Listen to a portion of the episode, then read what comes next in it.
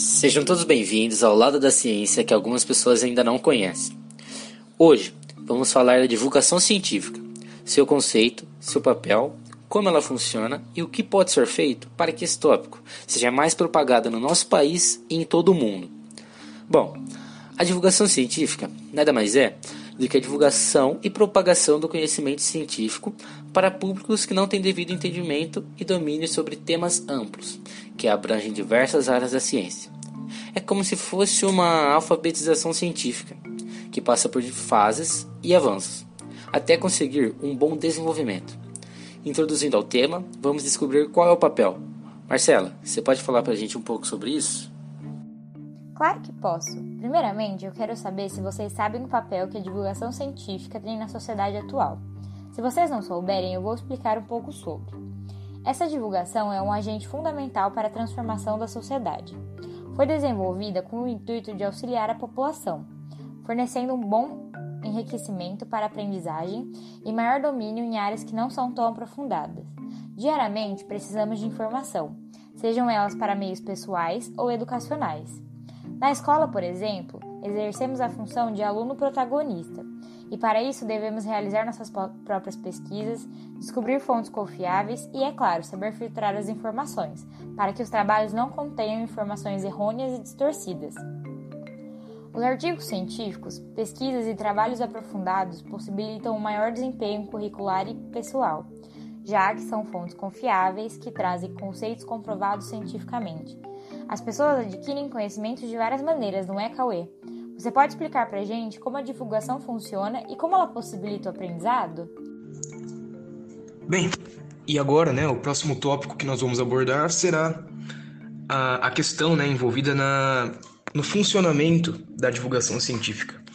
E basicamente, como o próprio nome já diz, a divulgação científica funciona como a divulgação da ciência.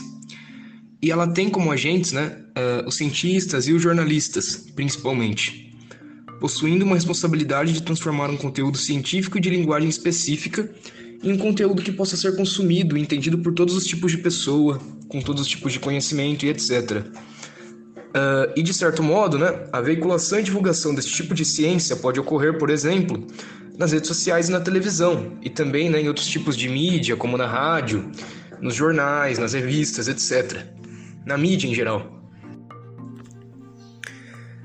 E agora, né, a Leia vai finalizar o podcast e também vai falar sobre o último tópico.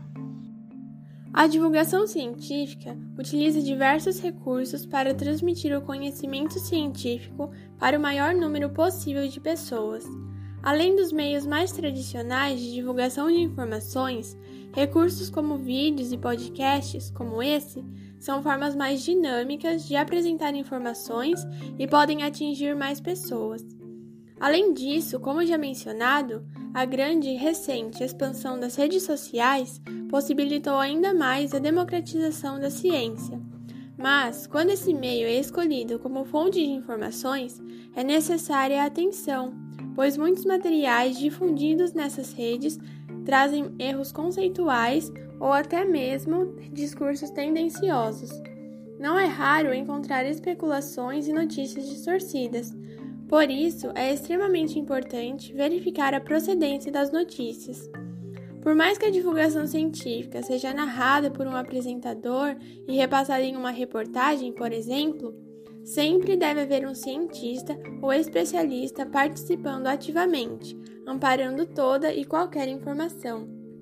Atividades e eventos para divulgação científica, como exposições ou palestras, por exemplo, com informações verídicas, também podem ser promovidos por instituições científicas, já que chamam a atenção da comunidade e podem instigar as pessoas a pesquisar e assim obter um conhecimento ainda maior.